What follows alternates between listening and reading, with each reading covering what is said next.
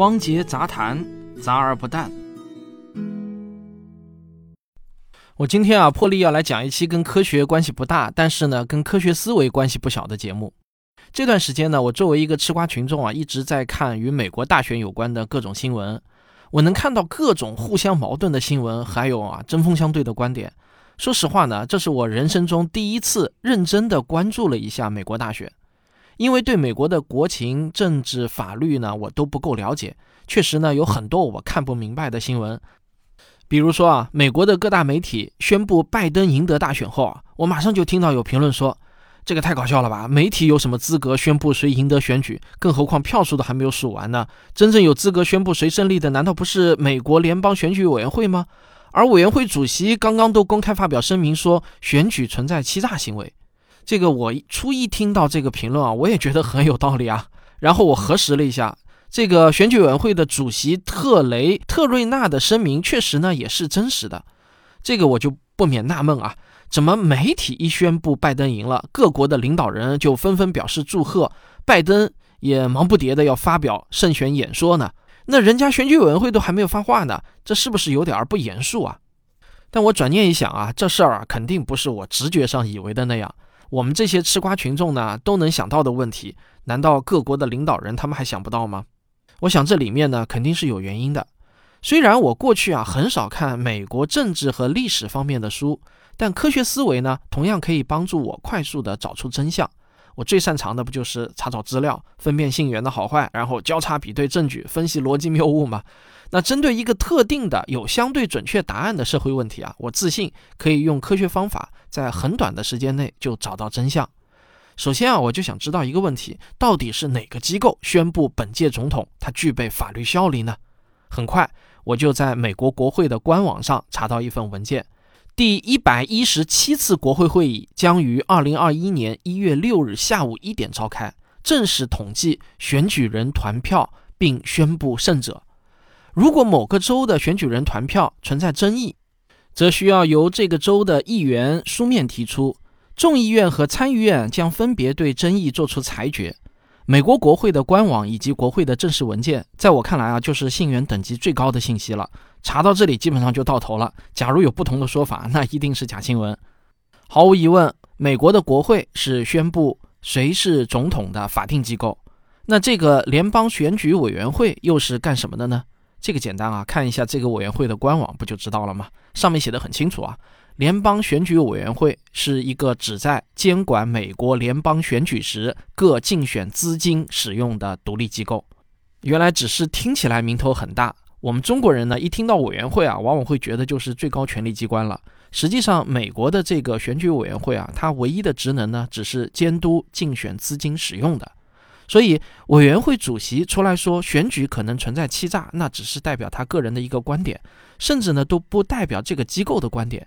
因为很快啊，这个委员会的另外一位委员也公开说，他认为没有任何证据表明选举存在舞弊行为。当然，同样啊，这也仅仅是代表他的个人观点。那讲到这里呢，至少我弄清楚了一个问题，那就是联邦选举委员会他没有资格，也不会宣布谁当选本届总统。而国会的宣布才是最具有法律效力的。不过讲到这里啊，问题显然还没有解决。既然是国会才有资格宣布谁胜选，而且现在离二零二一年一月六日国会开会还早呢，那为什么美联社要这么急吼吼地宣布谁当选呢？更奇怪的是啊，似乎美国国内包括世界各国的领导人，哎，他们还都很认这个美联社的官宣。为此呢，我又进行了一番耐心细致的资料查询啊，并没有遇到很大的困难，我就搞清楚了其中的原因。原来啊，这里面还有故事。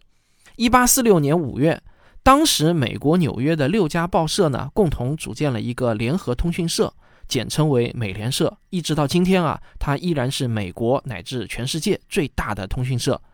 美联社在报道美国大选中的重要地位呢，是无可替代的。最能体现它的作用的是1876年的美国大选，那一年的选情远比今年这次啊更紧张刺激。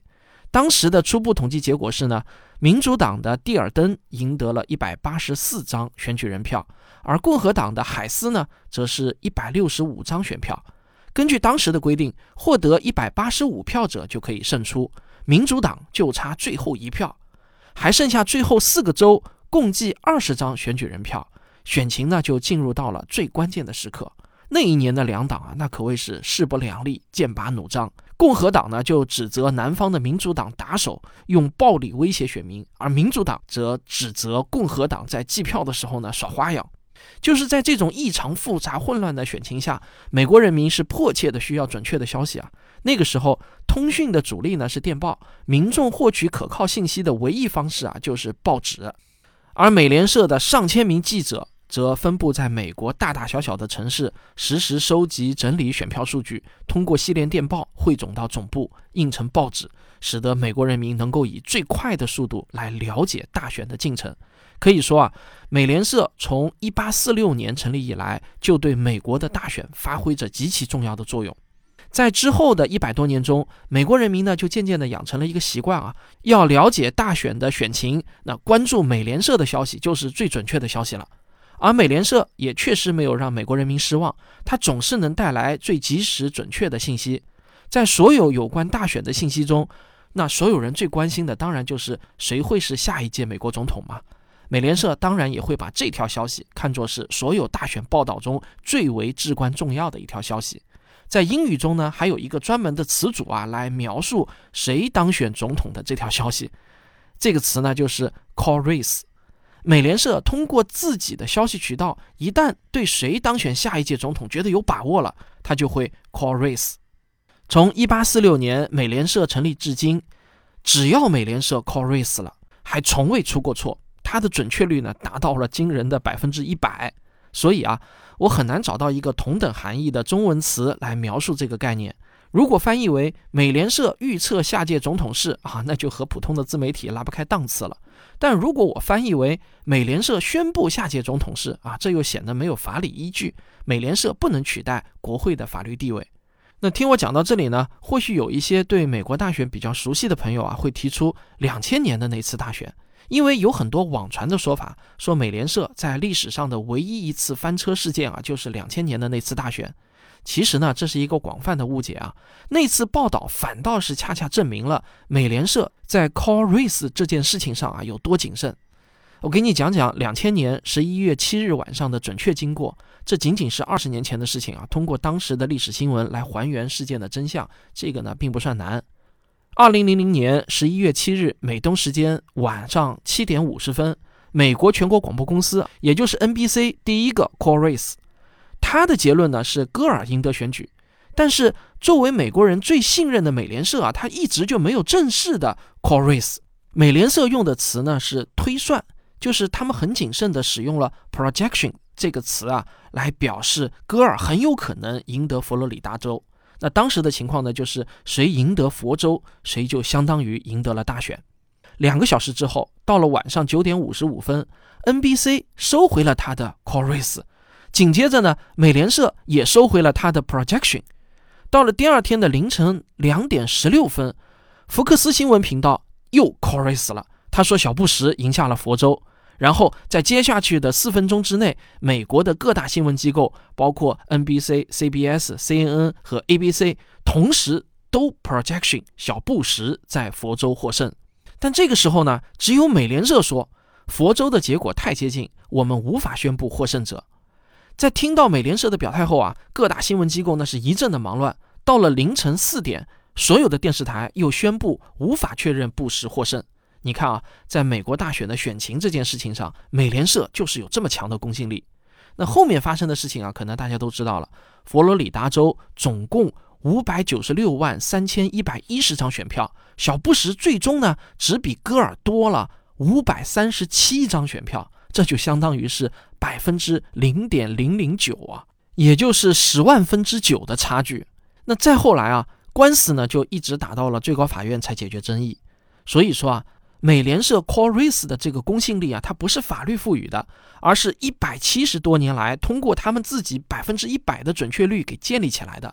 这就是为什么美联社一旦 core race 了，各国的领导人呢都会纷纷发贺电的原因。美联社今年的决策编辑叫斯蒂芬·奥兰马赫。我查到他在早几个月前接受《君子》杂志采访时说的一段话，他是这么说的：“我们必须确定、肯定以及一定的情况下，才会宣布这个候选人已经赢了。我们不是推算出他会赢，我们也不是预测他会赢，我们说的不是可能谁会赢，我们是正式宣布谁赢了。用最简单的话来说，一旦我们得出结论，认为落后的候选人无法赶上领先者，我们就宣布胜利者。要做到这一点，我们必须在宣布结果时获取我们所掌握的每一条信息，而且这一切都要在选举日之前很久就开始。有一些州设立了一个门槛儿，将触发自动撤销或者重新计票。例如，在密歇根州，如果候选人以少于两千票的优势获胜，就会触发重新计票。如果编剧落在这个区间内，美联社就不会宣布那里的结果。如果竞选结果很接近，但没有达到该州重新计票的门槛，美联社就会考虑其他因素，比如邮寄投票中仍然悬而未决的选票数量，以及该州是否处于摇摆不定的状态。对于每一个美联社做出的州或者县的预测，我们都会将结果交给高层编辑团队。当宣布总统竞选的获胜者时，美联社执行编辑还将在正式公告发布之前进行最后的电话会议。美联社的目标是不惜一切代价追求准确性。我们明白这个国家正在发生什么，我们也明白人们可能不再像以前那样对我们的机构抱有信心。我们致力于在选举中向他们提供准确的信息。如果这意味着我们必须等待，如果这意味着我们做不了第一，那完全没有问题。好了，听到我讲到这里啊，对于下届美国总统会是谁，我相信呢，你应该有了一个自己的判断。至于美联社会不会打破它一百七十多年的金身啊，就是金子做的身体啊，金身，而今年出现历史上首次真正的翻车事件，它的可能性有多大呢？这个呢，你不要问我啊，大家自己考虑就行了。我只负责给你一些准确的事实作为参考。最后呢，我想送给大家一句我自己编的金句，叫“事实需要信源，观点需要论据”。只要我们能牢牢地把握上面这两条原则，就能看清这个纷繁复杂的世界，从海量的资讯中分辨出什么是真，什么是假。好了，这就是本期的汪杰杂谈。那接下去呢，我还有一个小小的广而告之要告诉大家。这次活动呢是在微信小程序“科学声音”中进行。可能你印象中的双十一呢都是跟什么大促销啊、满减优惠这些有关，但我们这次搞的双十一活动啊，它不仅仅是一次促销。因为我们还特别加入了公益购的活动，那什么是公益购呢？我给大家大致介绍一下我们这次活动啊，有两个重点。第一呢，我们的部分热门课程啊，优惠是五折起。如果你一直在等待双十一可以优惠购买我们的课程，那现在就可以出手了。一年大概就这么一次吧。第二呢，我们设置了一个公益购的活动专区，我们会把不少于百分之五十的收入。以科普图书的形式直接捐赠给需要的学校，让那里的孩子也能读到优质的科普书啊！当然是我们科学声音自己出的那些优质的科普书。举一个例子啊，也就是说，如果您以九十九元的价格购买了我们的新节目《真假世界未解之谜》第五季，那么将有至少五十元的钱会变成科普图书，直接送到学校里，送到孩子们的手中。很多我们的老听众呢都知道。我们其实啊一直在坚持做中小学科学课件的内容，而且都是完全免费提供给师生们下载的，这是一个公益项目。那长期以来啊，我们接触了很多学校和科学老师，他们给我们反馈了很多在科学课教学中的困难。其中令我们印象最深刻的呢，是这些学校缺少优质的、时效性强的科普书籍。很多孩子对科学啊都非常的感兴趣，也非常的渴望了解科学知识。但是他们在离开课堂之后呢，却没有更多的途径阅读到优质的科普图书，这难免啊就令我们感到遗憾。所以，我们最终选择了开启这次公益购活动，给这些学校和师生们送科普书籍，还有各种配套的教学资源。我们这次呢是点对点的直接递送啊，不是通过第三方来捐赠啊，因为现在在我们的数据库中呢，已经有海量的学校的。科学老师还有学校的校长跟我们直接就是挂上钩的，大家可以在我们科学声音公益学院的官网，也就是二九二九四点 com 上可以看到啊，很多与我们有联系的学校。我们的目的呢，也是希望这次参与公益购的用户啊，你们的钱能够实实在在的变成我们的科学教育资源，来滋养我们的下一代人。讲到这里呢，可能会有很多人感到奇怪啊，有些人可能会问我们，为什么要选在双十一这样的一个啊全民购物节来做公益呢？但我们觉得啊，孩子们的需要是时时刻刻的，公益呢是不分淡季和旺季的。早一天送出爱心，就早一天有孩子可以获益。我想啊，在你购买了自己喜欢的课程之后，如果还能为远方的某个孩子送去科学思维的启蒙，那您的这次消费它的意义呢，就变得不同寻常了。我经常用一句话来勉励自己，那就是一个人拥有科学思维，能够改变他自己的人生；而一群人拥有科学思维，改变的则是中华民族的未来。那如果你有类似的理想，如果你听完之后也想和科学声音一起支持这些孩子们，可以在微信小程序中搜索“科学声音”来参与我们的公益购活动。那如果您对我们的活动还有什么疑问，也可以添加我们的客服微信，柯小云的微信是幺幺五三五八零零七七，你可以跟他了解更多的详情。好，最后再次感谢您对我们科学声音的支持，咱们下期再见。